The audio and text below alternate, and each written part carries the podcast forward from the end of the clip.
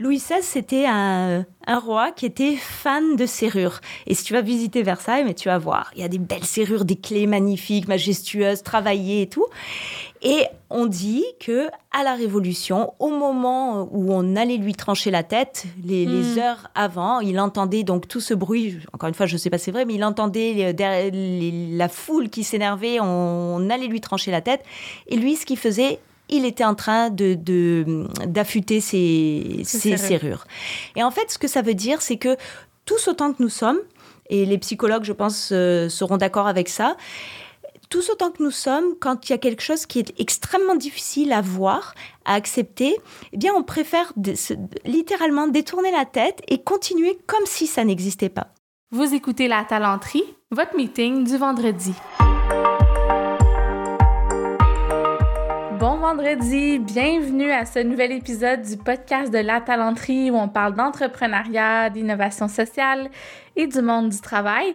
Cette semaine, j'ai un autre épisode wow pour vous. Je sais pas si vous allez être d'accord avec moi, mais il me semble que ces dernières semaines, on a eu vraiment des perles. Puis, tu sais, je dis, je sais pas si vous allez être d'accord avec moi, mais les commentaires que je reçois, puis les écoutes euh, le prouvent. Je pense vraiment qu'on est super chanceux de recevoir des invités de qualité à chaque semaine. C'est le cas encore une fois cette, euh, cette semaine. Je reçois Sarah Licha, qui est experte en transformation d'entreprise. Sarah, qui est la CEO de l'entreprise Seeds qu'elle a elle-même démarrée. Cette fille-là, je l'ai rencontrée dans un événement de réseautage, comme c'est souvent le cas avec les invités que je reçois au podcast. C'est souvent des gens qui sont dans mon réseau ou que j'ai croisés dans des événements. Puis je me souviens, on était un petit groupe, puis tout le monde était suspendu aux lèvres de Sarah, puis je m'étais dit sur le coup, OK, cette fille-là, il faut absolument que je l'aide dans mon réseau faut que je lui reparle. Elle est tellement inspirante, puis je savais déjà que je l'inviterais au podcast bien avant qu'elle qu'elle reçoive mon invitation et qu'elle le sache. Je suis super contente qu'elle ait accepté. Elle s'est même déplacée pour venir enregistrer en studio. Donc, Sarah, si tu réécoutes l'épisode, merci encore. Puis juste avant de vous la présenter, parce que j'ai hâte déjà que vous puissiez l'entendre, je suis certaine que vous allez retirer beaucoup de valeur de cet épisode-là.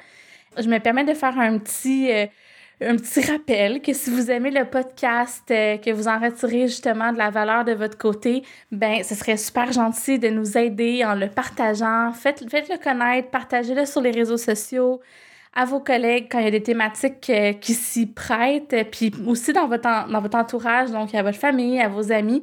Par exemple, dans ce cas-ci, si vous connaissez des entrepreneurs qui ont une équipe maintenant de travail avec eux dans leur entreprise. Je suis convaincue qu'ils vont retirer beaucoup de cet épisode-là et qu'ils vont l'apprécier. Donc, euh, n'hésitez pas, partagez-le.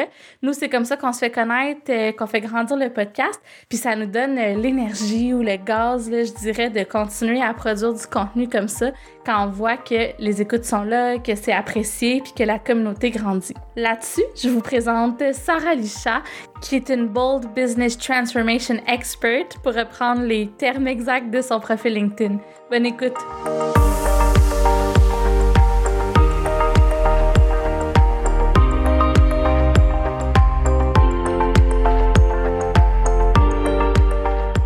Fait déjà deux, trois fois qu'on se parle, je pense, Sarah. Ça fait trois fois, effectivement. Trois fois. À chaque fois, je suis comme vraiment comme mind blown par tes histoires parce que ce que tu fais dans la vie, c'est pas des choses que nous, euh, on voit dans le quotidien.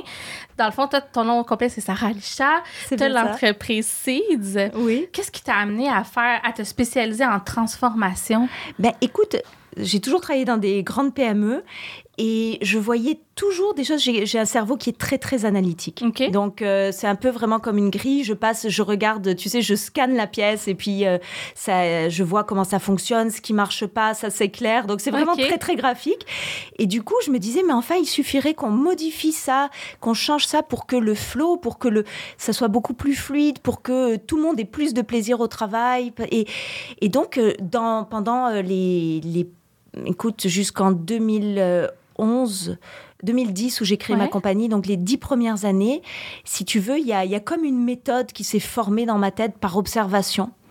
Qui transcende les RH, juste que ça soit clair, parce que toi, c'est la transformation de l'entreprise. De l'entreprise. Et en fait, je me disais, en regardant comment, tu sais, j'ai toujours été aux tables exécutives, j'ai eu cette chance de toujours être aux tables exécutives, et je me disais, mais enfin, tout le monde travaille en silo. Et, Pourtant, une entreprise, c'est une sais, c'est une entité organique. Si, euh, si tu lui coupes le bras, mais ça marche pas. Oui, c'est ça, voilà, ça, ça, ça, peut pas. Et, et, donc, voilà. Et donc, euh, pendant dix ans, il y a vraiment dans mon cerveau, il y a une méthodologie qui s'est formée. Si je touche ce pion-là, et eh ben, ça affecte les, ça affecte les ressources humaines, ça affecte les finances, ça affecte euh, les, les ventes. Et donc, j'ai fait de la rétro-ingénierie, si tu veux. Je partais du problème et je me disais, mais si on fixait ça, il faudrait agir aussi sur les RH. Et si on fixe ce problème-là, ça va impacter les finances. Donc, comment je le réglerai Et je me suis fait des scénarios et des scénarios comme ça pendant, euh, pendant dix ans. Ok. Voilà. Et donc, euh, en 2010, euh, je me dis, il faut que je me lance, faut que, faut que j'essaye. Et puis, vaut mieux. Euh, je veux pas sur mon lit de mort avoir des regrets. Je veux me dire, ok, bah si ça n'a pas marché, c'est pas grave, mais j'ai essayé. Et donc, je quitte mon emploi. J'avais trois petits enfants de 7 ans et 4 ans et 4 ans. Et bah, j'étais mère célibataire et j'avais un super bel emploi. J'étais exécutif. Et j'ai dit, j'y vais. Et donc, j'ai tout quitté. Et tu allé faire de la consultation au début en, RH J'ai ouvert, ouais, j'ai ouvert ma, ma, petite boîte en fait et j'ai commencé à faire de la consultation. Et là, tu te retrouves chez toi et tu dis bon ben maintenant quoi? Ouais, c'est ça. Qu'est-ce qui se passe? Et euh, écoute, euh, je pense quand tu poses un peu les choses dans l'univers, ça a pris une semaine. Quelqu'un m'a appelé c'était pas du tout, du tout le genre de mandat que je faisais d'habitude. Je m'étais dit, je vais faire essentiellement euh, du recrutement, euh, de l'équité salariale, euh, de la compensation, les choses que je savais faire mhm. vraiment parce que ça faisait dix ans que j'en faisais. Et là, c'est quelqu'un qui m'appelle et qui me dit, mais écoute, moi, je vends des produits. c'est quelqu'un qui était dans les technologies de l'information. Et il me dit, je suis très timide et je suis pas bon avec le client pour pousser les portes, pour défoncer les portes. Je dis ok, je prends. Euh, et, donc j'ai bossé avec cette boîte qui venait en fait, qui était une petite compagnie qui avait racheté un outil et qui se retrouvait avec des petites boîtes à l'international. Et du coup, je commençais à faire le nettoyage chez lui. On s'est rendu compte qu'il avait acheté, euh, bah, toujours quand tu achètes, si tu fais pas des bons due diligence, tu te retrouves avec des trucs qui n'existent pas vraiment. Des, enfin bon, tu sais, il fallait nettoyer. Puis, euh, a commencé à lui pousser les portes. Puis là, je lui ai dit, mais tu vois, tu avais des vendeurs, tu les as payés pendant des années. Ils t'ont dit qu'ils sont, il avait un CRM. Ils on suivait, ils t'ont dit qu'ils sont allés voir tel client, puis que le client répondait pas. Mais en fait, quand moi j'arrivais derrière, le client disait bah oui, j'ai parlé avec un tel, un tel, et puis bah, j'ai plus de nouvelles. Et donc, bah, tiens, il faut qu'on mette des processus parce que tu vois, les gens, tu les payes et puis ils te disent qu'ils ont fait ça, et puis quand ils s'en vont, et bah, tu te rends compte qu'il n'y a rien. Et donc, on a commencé à bâtir des, des choses, et puis les choses se sont euh, enclenchées, tu sais, les unes après les autres. Et, voilà, et je me suis retrouvée vraiment. Euh, j'ai jamais fait un mandat de RH pur, en réalité. Même pas. Euh, je pensais qu'au début, tu avais quand même commencé. Euh, même pas.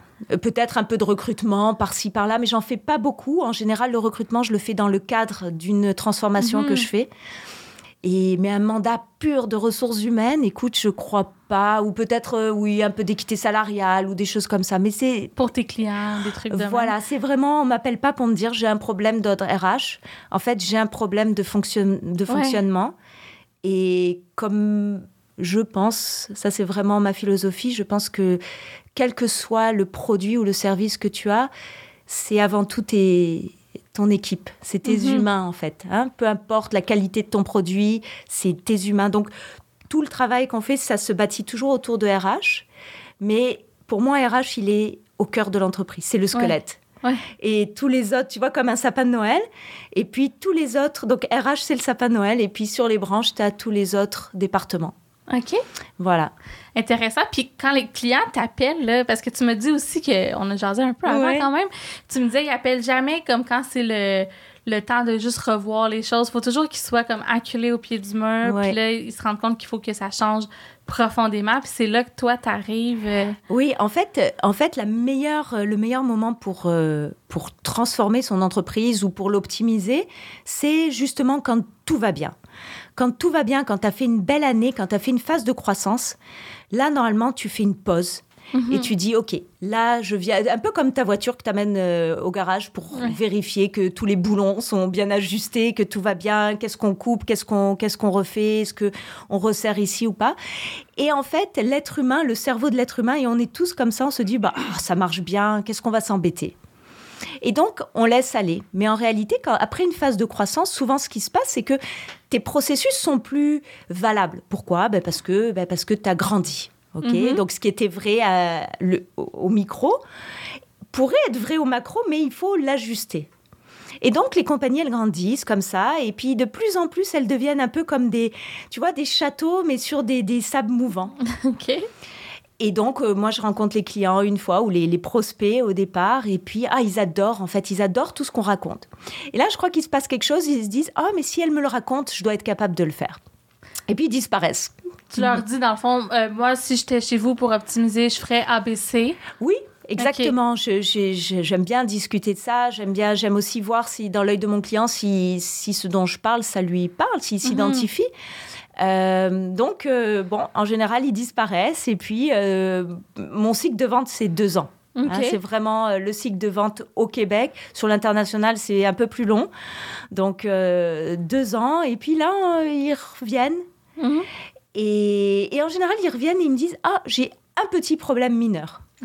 Toujours. Il n'y en a jamais un qui me dit Ok, là, ça suffit, je suis plus capable. En général, on vient, on me dit Oh, j'ai un petit souci avec un manager qui est pas un bon, un gestionnaire qui est pas, euh, qui est pas à la hauteur, mais il est bon en vente. Alors, je veux pas m'en débarrasser, mais il est rough avec les employés. Ou alors, euh, j'ai besoin de recruter quelqu'un, mais je trouve pas la bonne personne. Ou alors, donc vraiment, tu vois, un petit problème ponctuel. Et là, on discute, et puis là, on commence à rentrer. Je commence toujours par un assessment, toujours, toujours, un diagnostic. Mhm.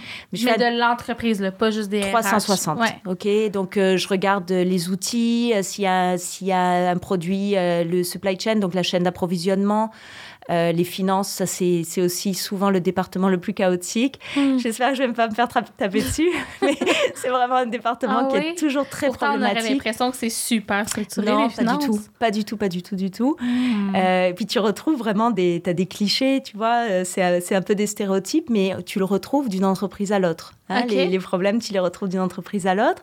Et puis, euh, et là, le, le client, quand il lit, euh, bon, mes diagnostics sont d'à peu près 70 ou 80 pages, et c'est que du texte. Wow! C'est que du texte. Là, il n'y a pas. Mais quand ça parle de ton entreprise, je suis convaincue que tu lis. ils adorent, Ouais, ils adorent, ils adorent, ils Mais oui. reviennent et puis on en débriefe, on débriefe vraiment pendant des heures. J'ai un client, c'était euh, euh, le papa et la maman qui avaient euh, créé l'entreprise euh, il y a plus de 40 ans et qui avaient décidé, qui avaient essayé de la vendre, qui n'avaient pas réussi dans les termes qui leur convenaient. Et ils avaient décidé de donner euh, ou de transmettre la compagnie au fils. Et ils ont lu, le jour où on a débriefé, ils, ont, ils avaient lu les trois. Et la maman me disait, mais c'est incroyable, je, je, lis mon entre, je lis mon entreprise comme si je regardais un film. Parce que je connais tout le monde, mais étant moi-même impliquée, je ne peux pas avoir ce regard un peu distancé. oui. ce re- voilà. Et, et donc, en général, ils adorent cette phase-là. Ça Mhm. permet, on regarde euh, l'aspect psychologique, l'aspect euh, technologique, l'aspect euh, et puis l'aspect dynamique. Parce que ce qu'on oublie toujours dans l'entreprise, ce sont les flux. OK. Ok, ça, ça veut dire quoi? Ça veut dire que euh, si toi et moi, on peut être les meilleurs dans notre domaine, ok? Mais si toi et moi, pour une raison X ou Y, nous n'arrivons pas à collaborer, nous n'arrivons pas à partir du cœur, je dirais, sans vouloir faire euh, holistique ou quoi, Mhm. euh, nous n'arrivons pas à collaborer, à, avoir du fit, plaisir, exactement. Si nous n'arrivons pas à avoir du plaisir ou en tout cas à trouver une cohérence, je te garantis que rien ne fonctionnera. Donc, euh, au lieu de, mo- moi je conseille toujours, au lieu de de- d'essayer de, faire rentrer des ronds dans des carrés, c'est ok, splittons. Si, si Sarah et Sarah sont pas capables de s'entendre, c'est pas grave. On n'est pas là pour pour réorganiser euh, le, le- le- la vie sociale, on est là pour une mission. Et cette mission, c'est celle de l'entreprise. Alors, comment est-ce qu'on va faire ensemble pour que ça fonctionne? Voilà. Puis là, fait que là, t'arrives, là, tu fais le diagnostic, puis ce que tu dis, c'est que ça commence toujours par un petit problème, Oui. mais finalement, des fois, en détricotant, tu te rends compte que... Mais c'est toujours profond, hein C'est Mm. toujours profond. En réalité, euh, euh, ce que j'aime beaucoup dans les entreprises avec lesquelles je travaille, ce sont des donc essentiellement des grandes pe- petites ou grandes PME, mais c'est qu'à la base, il y a un ou une entrepreneur ou un couple, euh, enfin plusieurs entrepreneurs qui se sont levés un matin et qui se sont dit, moi, j'ai une idée et je prends le risque et je me, je me lance. Mhm. ok? Et ça, c'est l'étincelle dans la compagnie. ok? C'est c'est un peu l'âme de la compagnie. Mhm. Alors ça, c'est très tripant.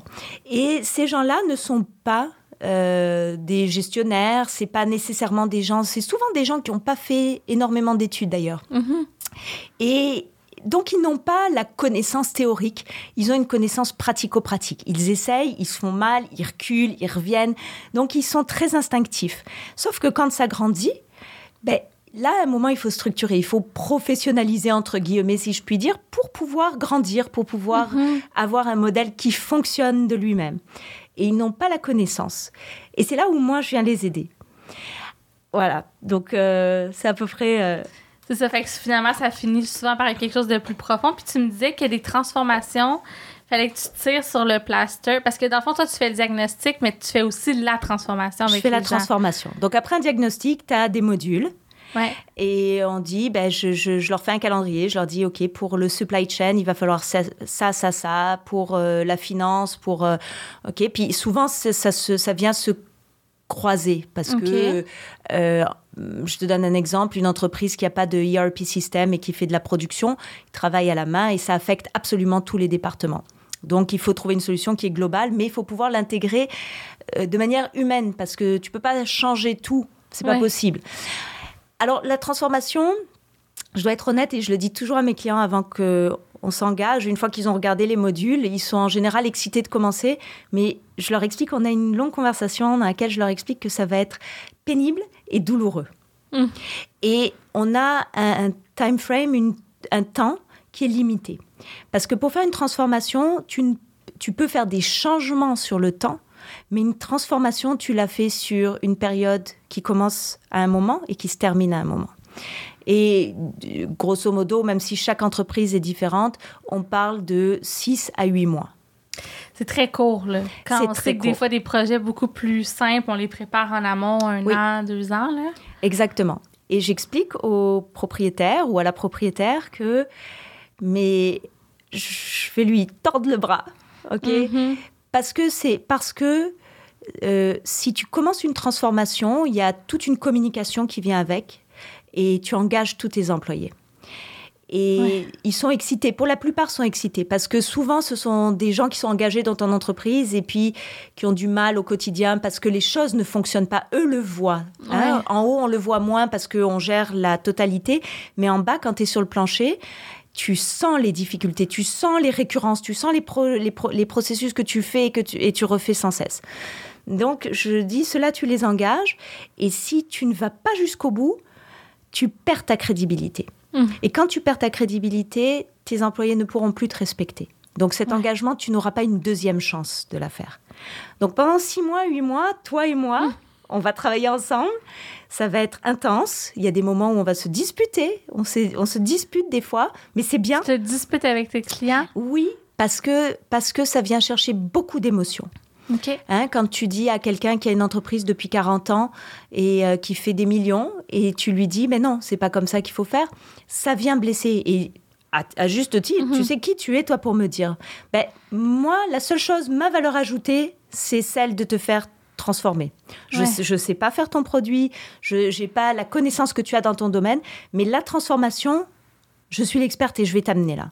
Ouais. Alors, on se dispute comme ça, ok? C'est c'est gentil, mais c'est vraiment intense parce que ça, ça, ça vient chercher C'est- vraiment de l'émotion. pour eux, ouais. Mais après, la transformation est faite et ils reconnaissent plus leur entreprise. Voilà. Et la dernière partie qui est la plus longue, mais ça, c'est pas moi qui l'a fait, c'est eux, c'est la phase de stabilisation. Ouais. Puis tu me disais que tu ne disparais pas non plus, là, tu restes en soutien, euh, Complètement. mais plus effacé. Dans, le, dans la transformation, je forme un watchdog.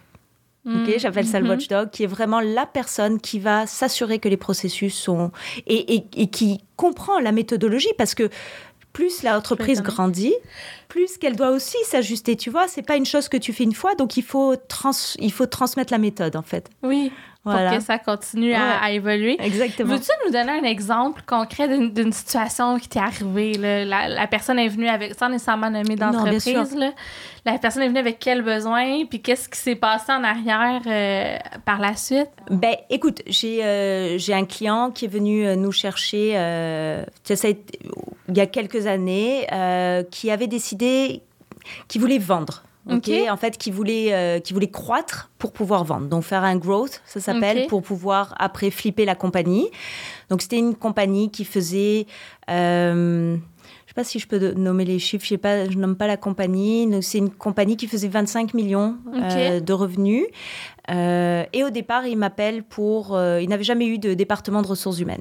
Okay. Wow, ils avaient 25 millions de revenus? Ouais. Ben, souvent, hein, c'est souvent en général, on vient me chercher à 40 millions. Je vois là, il faudrait, il faudrait faudrait avoir un département de ressources humaines. OK. Donc, euh, il n'y avait pas eu de ressources humaines. Donc, euh, ben, je leur dis, dans trois mois, je vais vous bâtir un département euh, qui va consister en ça, ça, ça, ça, ça. Et ce projet-là est devenu, donc le département s'est fait. Ce projet-là est devenu la restructuration. En fait, on s'est dit, ben, maintenant, on veut grandir. Mhm. Il est temps d'aller à l'étranger. Donc, il va falloir ouvrir les chaînes, il va falloir ouvrir les pays parce qu'on produisait en Chine, c'était des produits, on produisait en Chine, mais là, jusqu'à date, on faisait venir les produits au Canada, du Canada, on les envoyait aux États-Unis, mais là, on avait décidé d'ouvrir des boutiques aux États-Unis, donc il y avait plus d'intérêt de passer par le Canada parce que tu as des frais de dédouanement d'un côté puis de l'autre et les frais de transport sont doublés. Et puis on s'est dit ah bah tiens pourquoi pas l'Europe?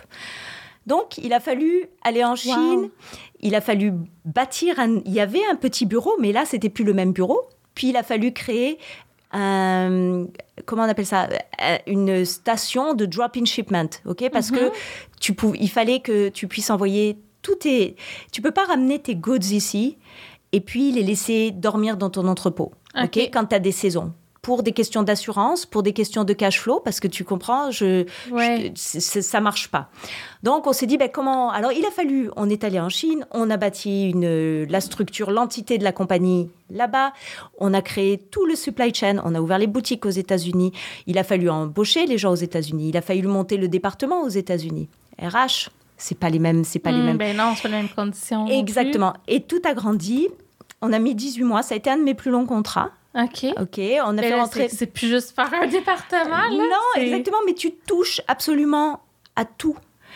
Le, le, département des finances, il change. Dès que tu pars à l'international, ton département des, des finances change. Oui, c'est sûr. Tu vois, ta logistique, elle change. C'est plus la même chose. Quand tu fais venir les produits seulement euh, de Chine jusqu'au Canada, c'est seulement euh, toujours les mêmes, les mêmes formulaires. Mais là, quand tu exportes, quand tu amènes de Chine jusqu'à là-bas. Donc, tout a été refait et la compagnie a été vendue, euh, une, un pourcentage de la compagnie à sept fois plus. Voilà. Donc, on a fait une croissance incroyable dans cette compagnie. Ben, je comprends. Là, si en plus, tu comme, as commencé de ici, puis la Chine, c'était plus pour faire faire les produits, puis après, c'est devenu une entreprise internationale. Et complètement, complètement. Mais, mais tu vois, ça, c'était un client qui était extrêmement résilient.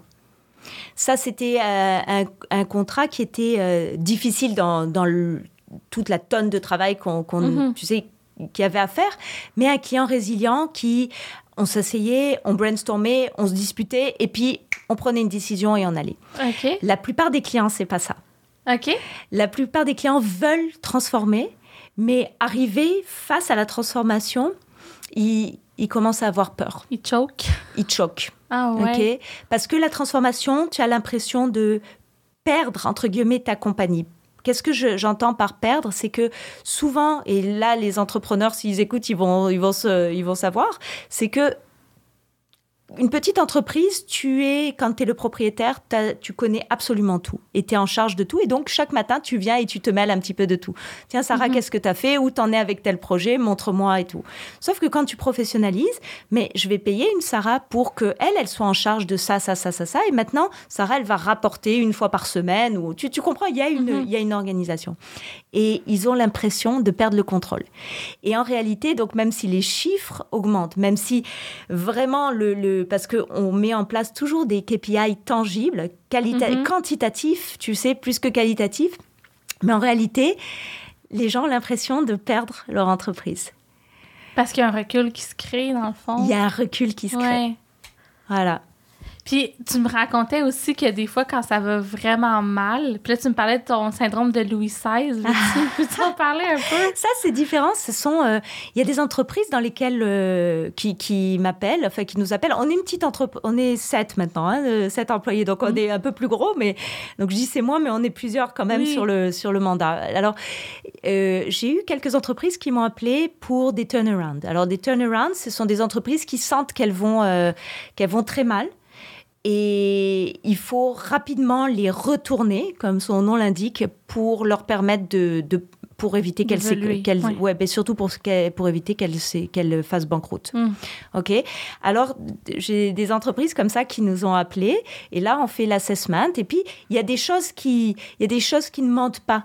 Ok, en général, as, euh, tu vas avoir, par exemple, euh, euh, je sais pas, je dis des chiffres un peu au hasard, mais tu peux avoir 35 millions de revenus et quand tu regardes les bitas, ils sont à 300 000 dollars des bitas. Donc ça veut dire qu'en ça veut dire c'est les les revenus nets, enfin avant impôt. Donc ça veut dire que sur 30 millions, il n'y a pratiquement pas de gains. Et là, tu te dis, il y a quelque chose qui marche pas, tu vois. Alors, il y a, y a, y a plein, plein d'indicateurs. Alors ça, c'est en général des entreprises où tu vas voir directement dans l'entrepôt. Je t'en avais parlé, je t'ai dit l'entrepôt, c'est, le coffre magique de l'entreprise.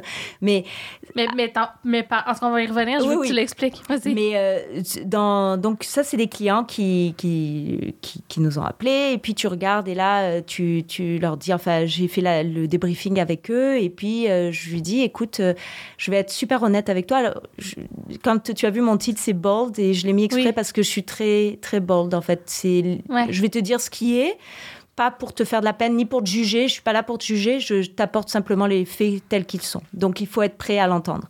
Et donc je lui dis écoute, je te donne 18 mois, tu fais faillite.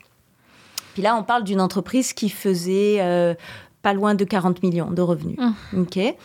Et évidemment, il le prend mal. Euh, il, enfin, il me dit oui, d'accord, merci. Euh, voilà, je veux pas continuer, tu sais. Et il a mis 16 mois après, il a déposé le bilan. De faillite. Ouais. Mmh.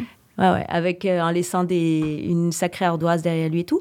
Mais encore une fois, c'est pas parce que je suis plus intelligente ou quoi, c'est parce que c'est mon métier et je connais les indicateurs qui font qu'une entreprise ne peut pas survivre. Tu vois Sauf si, bon, il y a des entreprises qui sont financées par les gouvernements et tout, ça c'est autre chose. Moi, je parle, je travaille vraiment avec des entreprises privées, ce sont leurs fonds. Parfois, ils vont faire appel à des fonds euh, spéciaux, la FTQ, mm. ce genre de choses, mais en général, c'est leur, c'est, leur argent. Donc, tu le vois tout de suite. Et ça, c'est ce que j'appelle le syndrome de Louis XVI. Ok, alors c'est quoi? C'est une légende. Je ne sais pas si c'est vrai. J'ai fait plein de recherches, j'ai jamais trouvé. Donc, je dis que c'est Moi, j'ai le goût de dire que c'est vrai tellement que ça m'a marqué. Ça t'a marqué. Mais bon, voilà. Alors, je, dis parce que je veux pas, je veux pas me faire euh, taper dessus, mais c'est un mythe. Ok, peut-être c'est une vraie histoire. S'il y a des historiens, nous le diront. Donc, euh, Louis XVI, c'était un, un roi qui était fan de serrures. Et si tu vas visiter Versailles, mais tu vas voir, il y a des belles serrures, des clés magnifiques, majestueuses, travaillées et tout.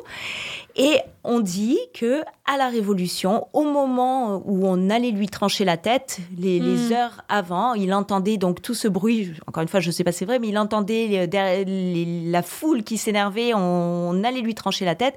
Et lui, ce qu'il faisait, il était en train de d'affûter ses, serrures. Et en fait, ce que ça veut dire, c'est que tous autant que nous sommes, et les psychologues, je pense, euh, seront d'accord avec ça, tous autant que nous sommes, quand il y a quelque chose qui est extrêmement difficile à voir, à accepter, eh bien, on préfère littéralement détourner la tête et continuer comme si ça n'existait pas. et je le vois chez les entrepreneurs constamment. Alors là, c'était, euh, j'ai eu deux mhm. cas comme ça, vraiment quasi les mêmes, où les deux entreprises ont fait faillite dans le temps imparti que je leur avais laissé. Mais je le vois aussi dans les entreprises sur des, des des choses plus petites, tu vois. Euh, j'ai eu un j'ai eu un client fantastique, une grosse, enfin assez grosse PME, et il avait le syndrome de Zorro. C'est moi qui appelais ça le syndrome de Zorro. Alors le syndrome de Zorro, c'est ce sont des, des présidents qui vont recruter euh, des gens qui ont des problèmes. Alors des problèmes pas euh, pas euh, physiques ou quoi, mais celui-là il est un peu paresseux mais il est sympathique. Ou celui-là il connaît pas bien sa, sa, job mais il te raconte tellement que sa maman est malade et tout, il, il inspire la pitié. Et ils les prennent sous leurs ailes. Et il y a souvent en fait un rapport d'identification. eux-mêmes, quand ils étaient petits, ils avaient Mm. quelque chose comme ça. Donc, il, y a- il se crée, il y a, il y a comme une attirance. Et ils vont protéger ces gens-là au dépit des meilleurs employés. Et j'ai vécu une situation incroyable où il avait recruté euh, un recruteur qui était mais paresseux, tu peux même pas t'imaginer, c'était abominable. Et la personne aux ressources humaines travaillait, écoute, c'est elle qui fermait l'entreprise littéralement tous les soirs. Ok, ça faisait sept ans qu'elle était dans l'entreprise. Tous les soirs, elle était là, elle, elle venait. Elle avait grandi dans l'entreprise. C'est quand je suis arrivée, je l'ai mis à ce poste parce que ça l'intéressait. Elle avait les compétences, elle avait donc on l'a fait grandir là-dedans. Et à un moment, ben, il faut se séparer parce qu'il y a trop de recrutement. Elle recrute et lui il se dit non, non, non, moi je vais pas commencer à faire les tâches administratives. C'est à elle de m'écrire les descriptions de poste, c'est à elle de les poster, c'est à elle de me. Donc lui il voulait screener les CV, appeler les gens et c'est tout. Et ensuite c'était à elle de faire l'offre. Euh, Mais écoute, c'est pas là. Oui, exactement. c'est pas ta secrétaire, tu vois. Ouais. Et il avait réussi à. Il avait fait pitié au patron, il allait fumer avec lui, ils avaient leur petite. Et donc, il y avait des histoires dans l'entreprise constamment contre celle, et celle qui prenait tout, c'était la RH. Ah, mais oui, euh, tu t'as pas voulu lui faire ça. Mm. Mais oui, mais j'étais en train de. Oh oui, mais tu dois aider tes collègues, ça fait pas longtemps qu'il est là. Et donc, ils sont prêts à détruire l'entreprise, en fait, parce que, parce que voilà, ça, ça crée des Là, c'est situations. elle, après c'est un autre, tu sais, ça va continuer. Mais bien sûr, ouais. ça continue. Et puis, euh, c'est ça, c'est symptomatique. Mais quand tu fais ça ici, il le faisait ailleurs. Il s'en rendait pas compte. Lui s'identifiait quelque part. En réalité, il venait sauver quelqu'un en qui il avait vu une faiblesse. Mhm. Je ne sais pas pourquoi cette Ou un faiblesse. potentiel. ou- Mais non, c'est surtout parce que C'est vraiment, la c'était- faiblesse, C'était ouais. une faiblesse. Il lui faisait de la peine. J'ai eu des tonnes et des tonnes de discussions. Il lui faisait de la peine parce qu'il l'essayait. Il faisait de son mieux. Oui, mais c'est c'est pas grave d'essayer de faire de son mieux. À un moment, il faut que tu livres. Ouais. Parce que faire de ton mieux, c'est aux dépens de ceux qui livrent. Tu vois? Ouais. Voilà. Donc ça, c'est le syndrome de Zorro. Wow, c'est intéressant. Voilà. Puis on a tous connu des entreprises ou des équipes où il y avait clairement un employé toxique qui restait. Puis là, tu comprends jamais comment ça se fait. Puis au- peu importe qui part, qui est plus capable, euh, cette personne-là semble survivre. euh. Elle survit, mais t'as- alors tu sais, j'ai écrit un, livre que j'arrive, j'ai pas encore publié. Là, j'essaye de le- l'envoyer, mais j'ai fini au moment du Covid. Mais il y a dedans tout. Alors j'ai aussi, euh, t'as le, syndrome de Zorro, mais tu as aussi le syndrome de la fraude. Tu as, t'as vraiment, il se découpe. après, quand tu rentres dans une entreprise, tu découvres des stéréotypes. Nous faisons tous partie d'un stéréotype ou même de plusieurs, parce que ça dépend du contexte dans lequel on est. Et, et- et tu reconnais, tu dis alors, tu vois, parce qu'il il est là et elle, elle est ici, voici la combinaison, la dynamique dont Mm. je te parlais tout à l'heure, voici ce qui risque de se passer si ces deux-là travaillent ensemble, ou si le rapport d'autorité, il est dans ce sens plutôt que dans l'autre. C'est fou parce que c'est très émotif, mais toi, tu le regardes tellement d'un point de vue analytique. Là. Oui. Oui. je trouve ça fascinant. Et, et en fait, c'est intéressant ce que tu dis parce que, tu vois, après, euh, donc ça fait 21 ans que je fais des ressources humaines ou enfin je travaille dans les entreprises et 12 ans que j'ai mon entreprise. Mhm. Et je te dirais aujourd'hui, il y a très peu de chefs d'entreprise, ils vont sauter en l'air si, quand je- ils vont entendre ça, mais il y a très peu de chefs d'entreprise qui sont là pour faire de l'argent. Mhm. En réalité, Ah, c'est des émotions.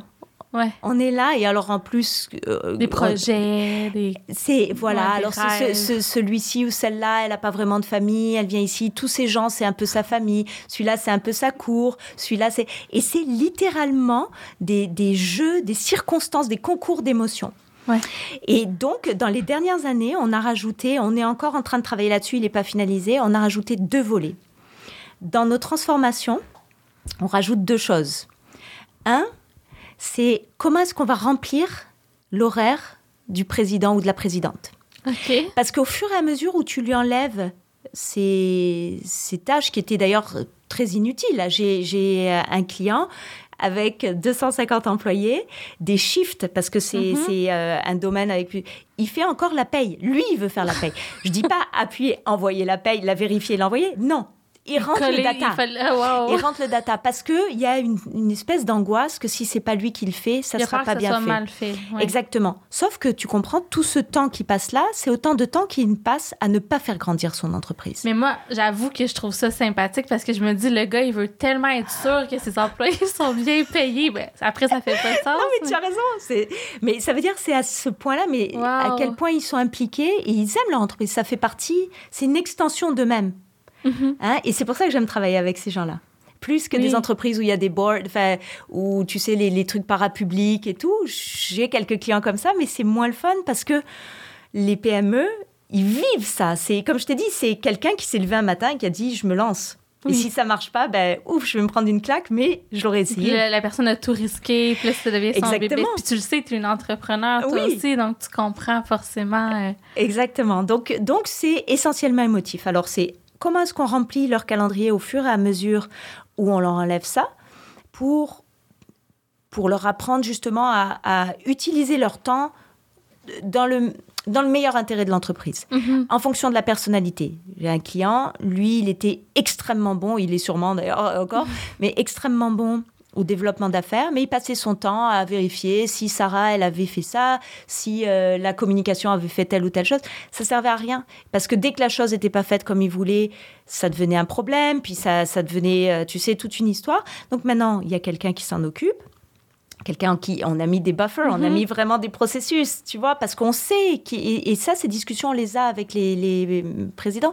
Je sais que vous allez retourner, je sais que votre corps, il va trouver une façon de bypasser le processus pour y aller. Allez voir. Ok, ouais. et c'est instinctif. C'est pour ça que je te dis, la phase de stabilisation est la plus dure. On a des habitudes qui sont ancrées et on retourne à ce qui était. Alors, comment je te remplis ton horaire?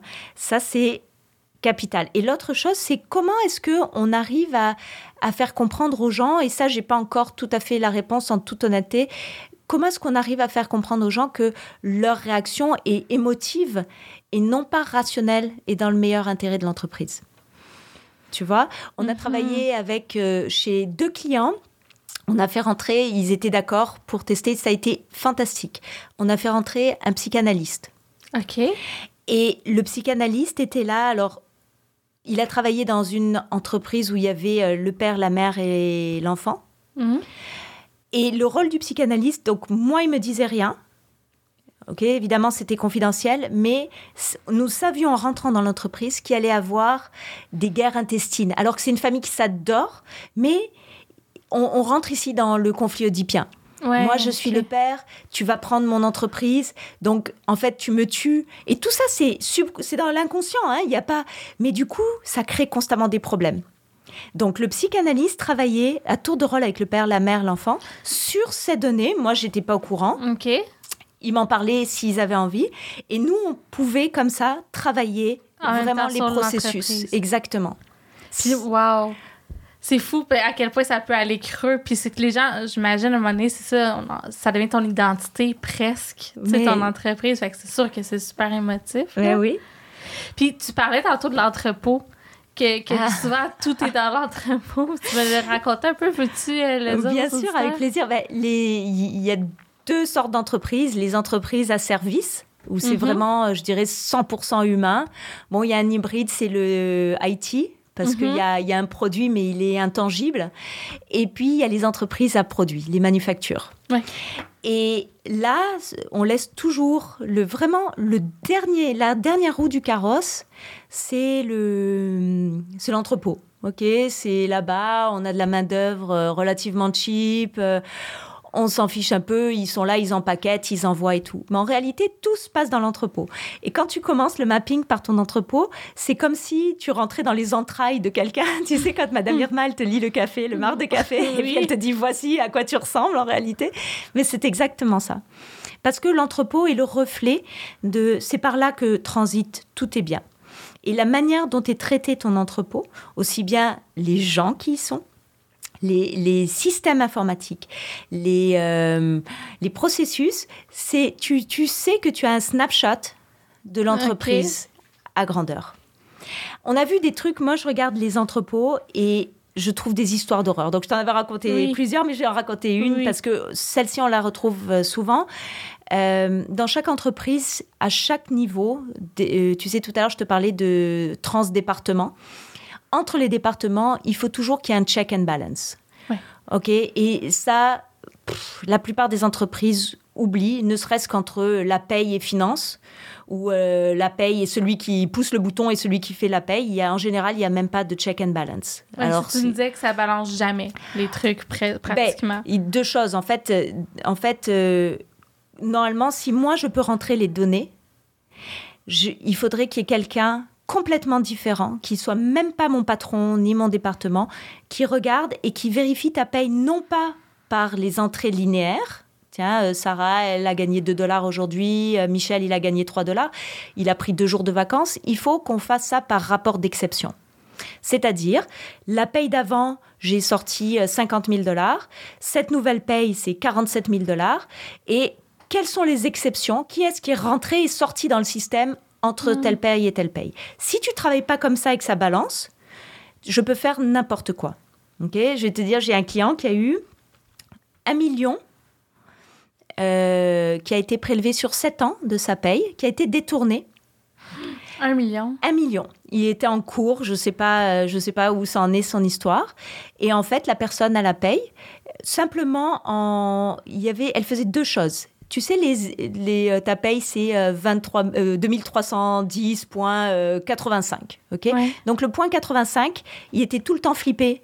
Le, le, virgule quelque chose était tout le temps flippé dans un autre compte qui était un compte à cette personne. Et puis, les vacances, tu sais, les euh, deux semaines de congé et tout, elle changeait, quand la personne euh, quittait ou quoi, elle changeait le ROI et puis elle récupérait les, le le, comment on appelle ça, le préavis. Ouais. Attends, attends, le, 4 là? Le 4 et la personne. Dans son compte à elle. Dans son compte à elle. Et la personne ne partait jamais, jamais, jamais en vacances.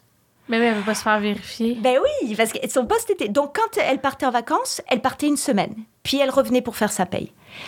Et au bout de sept ans, je sais pas du tout, je me souviens plus comment il s'est rendu compte de ça, mais ils sont partis en course. Et... Toi, t'es arrivé à quel moment dans moi, ce Moi, je suis arrivée après cette histoire. Et moi, je, je, lui ai fait, je lui ai fait rentrer un système, euh, un de système paye. de paye et mis en place des check and balance. Tu comprends? Ça, c'est important. Ah. Alors, pour en revenir, donc ça, c'est le système de check and balance. Mais attends, j'ai pas fini avec ça. Est-ce que, que lui, il a vécu ça comment? Parce que ça faisait sept ans qu'elle travaillait là. La, la, la, fille, ça faisait, oui, ça faisait, ouais, ouais, ouais. Ah, wow, il a dû se sentir trahi quand même. Euh... Ah, ben oui, ben oui. Puis tu le vois-tu souvent, des trucs de fraude? Oui. Ou... Très okay. souvent. Ah, je sais, t'avais pas ouais, je te vois déçue. Ouais, mais, mais oui. Ah, ouais. Très souvent. Ah, j'avais, moi, j'avais l'impression que c'était comme des exceptions, non. là, tu des mauvais. Très souvent. Euh, la paye, je dirais, c'est pas tant des fraudes. La, fait, la paye, c'est, j'ai vu deux fraude, vraiment calculée, euh, comme ça, des détournements. La paye, je vois beaucoup d'erreurs. Ouais. Ok. Et, les, et souvent, en fait, là, c'est une caricature, donc euh, je veux pas. Mais j'aime bien travailler avec la caricature parce que ça permet de visualiser ou de se, de se faire une représentation, même si elle est exagérée. Euh, à la paye, souvent, ce qu'on a, c'est euh, des, des personnes qui ont commencé avec l'entrepreneur. Et au tout début, et du coup, ils ont gagné leur confiance. Mm -hmm. Et cette personne, elle est montée en finance. C'est souvent ça. Hein. Tu le retrouves ou à la paye ou au, au directeur de finance? Okay. Mais la personne n'est pas quelqu'un qui a, qui a eu cette formation-là. Okay. Et donc, c'est une personne qui fait au mieux et elle fait sa paye de la même manière qu'elle l'avait fait il y a 25 ans. Et là, tu arrives et tu lui dis, OK, on met un système, mais du coup, il faut que tu changes. Parce que quand tu as un système, ben, tu peux changer, tu peux rentrer tes exceptions ou tes changements, tu les, tu les mets un jour. Parce que sinon, tu sais, c'est très précis un système informatique si tu veux qu'il fonctionne bien. Donc le jeudi, tu fais tous tes changements. Tu peux pas en faire lundi, mardi, mercredi. Il faut à un moment donné. Mais cette personne, elle n'est pas à l'aise avec ça. Ça fait 20 ans qu'elle travaille comme ça. Et donc, elle continue à faire les trucs à la, à la main. Et là, souvent, je trouve énormément d'erreurs sur les congés statutaires. Mais quand tu quand as beaucoup de monde, c'est beaucoup. C'est beaucoup de sous, hein? C'est beaucoup de sous. Les, les, vacances. Les vacances, tu sais, c'est un 0,8. Mais bon, quand je le fais à la main, ben, je te donne 1 parce que, bon, ah, c'est, tu sais, c'est ouais. 3 dollars, c'est pas beaucoup. Oui, sauf que quand tu as 500 employés, ça fait beaucoup. Je trouve des erreurs régulièrement, des erreurs allant jusqu'à 5000 dollars par paye. 5 000 comprends? par paye. Donc, Là, je te parle d'une entreprise de 10 000 par 300 mois, de même? 300 employés. Donc ça, c'est beaucoup. C'est juste sur les vacances? Wow. Tu vois Voilà. Donc, euh, la paye, je trouve plus des erreurs que des fraudes. fraudes. OK? L'entrepôt. Je Oui, trouve beaucoup de l'entrepôt. fraude. OK? Ah ouais. Ouais, l'entrepôt, parce que c'est très facile, l'entrepôt. L'entrepôt, c'est euh, là aussi, c'est souvent une question de check and balance. Normalement, un bon entrepôt, il est organisé de manière à ce qu'il se rapporte à un directeur des opérations, peu importe le titre, mais c'est juste pour se représenter, à un directeur des opérations. Et puis, toute la partie finance, inventaire, inventaire non physique, inventaire abstrait, ça se fait au niveau des finances. Et tout ce qui est opération, ça se fait inventaire physique. Mhm. Et là, ce qu'on fait normalement, c'est que régulièrement, on fait un spot check. Et puis, euh, il y a quelqu'un qui compte ou il y a une équipe qui compte une fois, deux fois. Et là, on dit, ben, voici euh, aujourd'hui ce qu'on a. Donc, tu dois avoir à peu près 2%, 1,5%, 2%. 3% de, de produits qui sont perdus, abîmés euh, dans un entrepôt. Et souvent, je rentre et puis on me dit, ah, moi, mon, mon gap, enfin, c'est 0,7%. Ok, alors quand on me dit ça, je dis là, I know, il y a un problème, c'est sûr. Ok, c'est pas possible. OK. Alors souvent, ce que je vois, donc le processus normal, je compte. Et puis de l'autre côté, de la même manière que pour la paye, au niveau des finances, on dit bah tiens, j'ai acheté, euh, nous avons acheté euh, 500 bracelets, nous en avons vendu 300, donc techniquement il y en a 200. Et ce 200, ben, est-ce que vous vous en avez compté 200 Donc si j'arrive à 200, 199, ok. On Mhm. est euh, notre Check inventaire balance. Mais souvent, ben, ça va être mon VP finance ou mon VP euh, opération qui s'occupe de tout. Donc, si tu as, des- si t'as des gens mal intentionnés, eh bien, euh, je te dis, Sarah, toi, tu es opération, tu vas compter dans l'entrepôt. Mhm. Et puis, euh, Michel, lui, s'occupe des finances. Et puis, vous m'envoyez les, vous m'envoyez les rapports. Et puis, moi, j'ajuste. Mhm. Et puis, euh, j'ai des clients chez qui les, les goods, les produits passent par la fenêtre de l'entrepôt. Il y en a que tu retrouves sur Internet. Il y a des produits qui sont... Ça va même, tu sais, la fraude va même... euh, Chez un client, on a, on a découvert la fraude qui commençait en Chine, assortie de le- assortie de la- l'usine. Ah, ah ouais, comment? Qu'est-ce qui Eh s'est ben, passé? Notre euh, équipe en Chine, donc notre gestionnaire des, qui était en Chine, donc là-bas tu envoies, euh, tu envoies le produit pour que et puis tu l'envoies à l'équipe, tu l'envoies à l'usine. Mais c'est l'équipe de Chine qui s'occupe de ça. Ok, de et puis les produits reviennent Mhm. et puis certains produits sont pas chippés, mais tu les retrouves sur Alibaba. Et là la collection n'a pas encore commencé. Ah, wow. Tu vois? Donc, il y a vraiment constamment, constamment des fraudes. Et alors, une imagination débordante. Donc, l'entrepôt, c'est Mais Vous vraiment... êtes quasiment des enquêteurs rendus là. Mais tu sais que je les- travaille avec une équipe d'enquêteurs. C'est vrai? Ah, Absolument. J'en ai rencontré un récemment. Je savais même pas que ça existait. Ça existait Ah oui. Ouais. Ah oui, On va le recevoir au podcast d'ailleurs, mais c'était pas le choix parce que tu peux pas tout voir puis être dans. Non, et puis c'est des techniques particulières. De- J'ai des, des clients dans la, la bouffe. Ouais. tu as les matières premières qui disparaissent? Tu sais, tu te rends pas compte, toi, des, des, des, des, des, peanuts, euh, du sucre. euh, tu sais, comment tu vas voir que... Ouais. Mais ça disparaît. Mais là, on dirait, moi, je suis comme flabbergastée parce que, tu sais, des fois, j'ai un petit peu une vision euh, très tout le monde est gentil, puis il faut être fin. Mais c'est quoi la, je- la prévalence, j'ai envie de dire, de la fraude? Est-ce que dans, dans, dans la plupart des entreprises, il y a une situation de fraude qui va arriver ou une, une fois sur quatre, une fois sur dix? C'est- T'es dans Je quel... te dirais que je te dirais que dans quasiment toutes les entreprises où il y a un produit, il y a au moins des grosses erreurs. Ouais, d'accord ça, on dirait que ça me vient moins me chercher, même a- si le résultat est le même. D'accord. Et puis, euh, ben, personnellement, toutes les entreprises, euh, toutes les entreprises où il y avait un produit, j'ai trouvé de la fraude. Ouais. Non. Même, ah, euh, mon tu peux avoir détruis mes rêves. Je suis désolée. Mais, Ouais. mais en fait, quand, euh, quand tu le sais, ça permet. Par, par exemple, je, je vois aussi beaucoup de fraude au niveau du recrutement. OK. Alors, as des, je, je, je vais vraiment péter la balloune de tout le monde. J'espère que personne va me détester mais oui, c'est ça, après. Colin. Ah, mais- non, mais c'est important qu'on qu'on en entende parler. Alors, par exemple, dans les, dans les manufactures, il y a plusieurs euh, shifts et euh, tu travailles avec des agences. OK. ok Et là, euh, ben, moi, disons, mon équipe, j'ai besoin de 14 personnes. Ça, c'est mon équipe. Et je vais chercher. Ça, c'est pour que, pour que mon shift fonctionne. Pour que ma ligne de production fonctionne, disons qu'il me faut 15 personnes. OK. Ça c'est mon, mon core.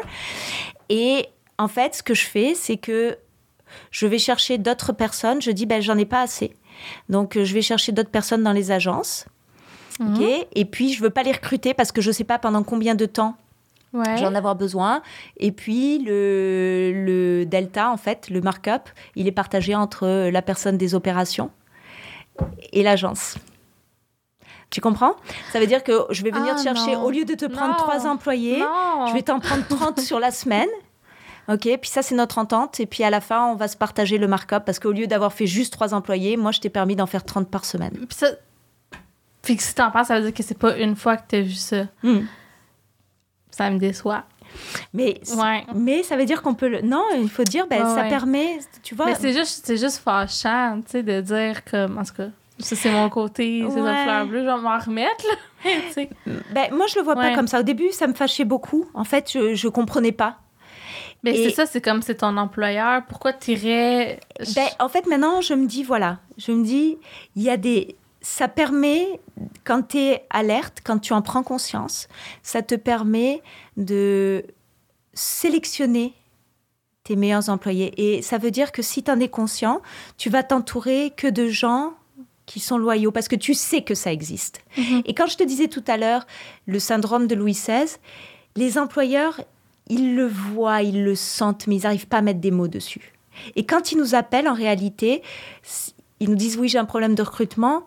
Mais en fait, non, ils savent qu'il y a quelque chose qui marche pas. Ils voient que leurs chiffres, ça balance pas. Ils voient qu'il y a quelque chose. Pourquoi j'ai autant de overhead sur mes shifts? Ça peut pas marcher. Mais ils arrivent pas à nommer. Ils peuvent pas se dire ça fait c'est cette personne qui ça fait 15 ans qu'elle travaille avec moi qui est en train de me faire quelque chose. Donc quand ils nous appellent, on l'aide à faire ce cheminement. Mm. Et après, ben, tu vas chercher une personne qui est compétente, puis qui a envie de travailler. Et, Ouais, tu leur redonnes le pouvoir Oui, de changer. et je me dis qu'il y a out there, il y a des gens, des bonnes personnes, et il y a beaucoup de bonnes personnes qui ont envie de travailler, qui sont loyales, qui sont sincères. Et ben tout simplement, et ben on va leur donner cette chance-là. Tu vois, tu es obligé de le voir comme ça parce que sinon c'est un peu glauque. Ben oui, ben c'est- oui. Mais parce t'as voulu que je te raconte les, les vilaines Ben, histoires. tout à fait. Non, mais puis c'est important de le faire parce que, tu sais, souvent, on- quand on parle de transformation du monde du travail, on est beaucoup dans l'humain, dans ce qu'il faut que les entreprises changent, dans... Mm. Tu sais, puis il y a ce discours-là qui est, des fois même très difficile envers les entrepreneurs. Puis moi, la première, dans, dans le podcast, je reçois plein de gens, qui critiquent, proposent de nouveaux modèles. Mais après, il faut être capable aussi de, de regarder le point de vue, je dirais...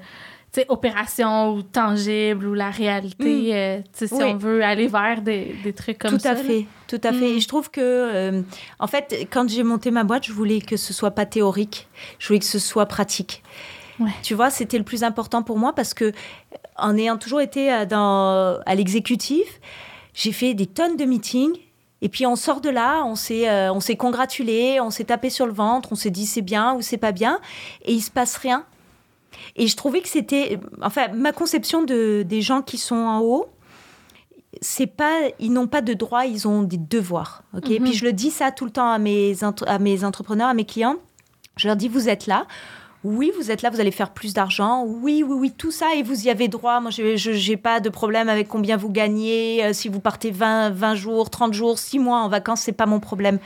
Mais vous avez une responsabilité sociale.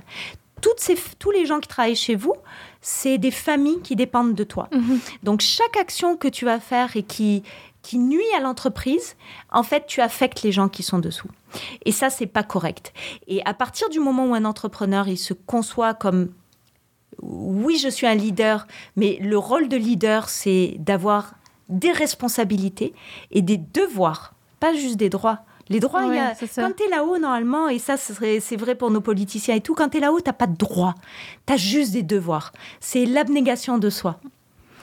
Et, et là, on retrouve vraiment une, un vrai leadership. Mhm. Mais il faut pouvoir opérationnaliser tout ça. Parce que tant que ça reste théorique, alors tu es aussi bien d'être assis sur les bancs de l'université et au département de philosophie. Oui, c'est très bien. Ça implique de regarder les choses, j'imagine, difficiles, euh, puis de mettre son ego de côté euh, souvent. J'imagine que tu as cette conversation-là régulièrement. Tout le temps. Je, tu peux pas ça. Quand je travaille chez un client, euh, je, vais souvent, je commence à, je, finis par connaître sa maison, sa famille au complet, parce que souvent, c'est des meetings qu'on fait le soir. Tu sais, alors ou le week-end. Allez, samedi, dimanche, on passe deux jours et puis euh, casual, on mange et tout, mais ça permet de faire passer ce discours parce que moi, je suis pas là pour t'attaquer. Moi, quand je m'en vais, c'est fini.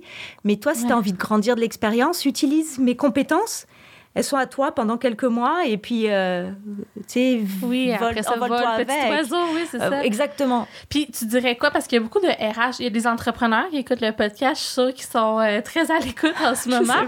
mais il y a aussi beaucoup de, de gens en RH comment est-ce que les RH peuvent être un allié pour voir? Tu sais je dirais s'il y a un moment où on était rendu à une transformation ou qu'il y a des problèmes qu'il faudrait adresser. T'aurais-tu, en tant qu'ancienne RH, des conseils à partager? Oui.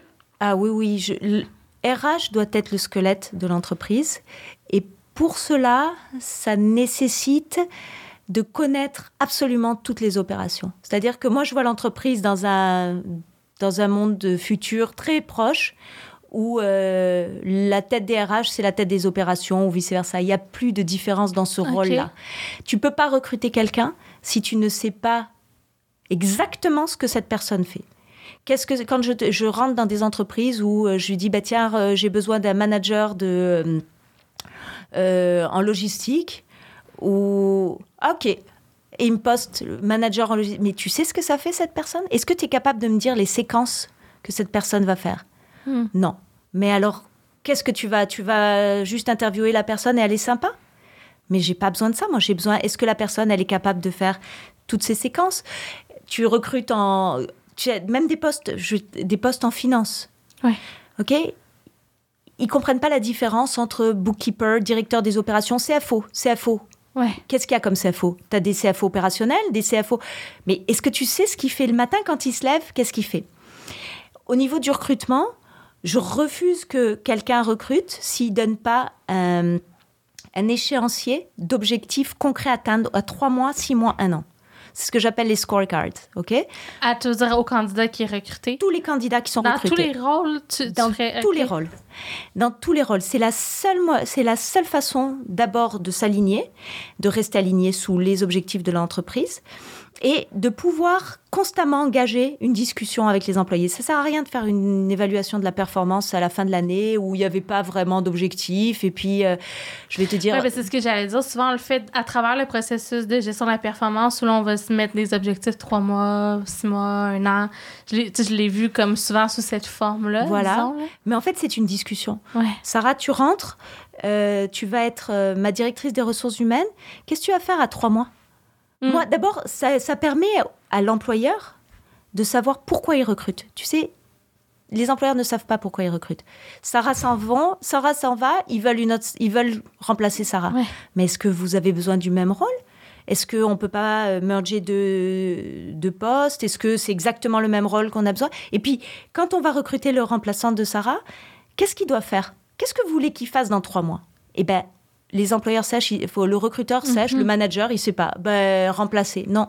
Qu'est-ce que tu veux qu'il fasse? Qu'est-ce que tu veux qu'il t'amène sur la table? C'est quoi ses responsabilités au-delà des tâches dans le quotidien? Bien sûr. J'ai besoin, j'ai besoin de quelqu'un. Je te paye pour que tu m'amènes quelque chose que je ne sais pas ou je n'ai pas. Sinon, c'est pas la peine. Hmm. Sinon, tu prends un stagiaire. Hmm. Et là, c'est toi qui lui montres. Mais c'est vrai même pour ta, ta réceptionniste.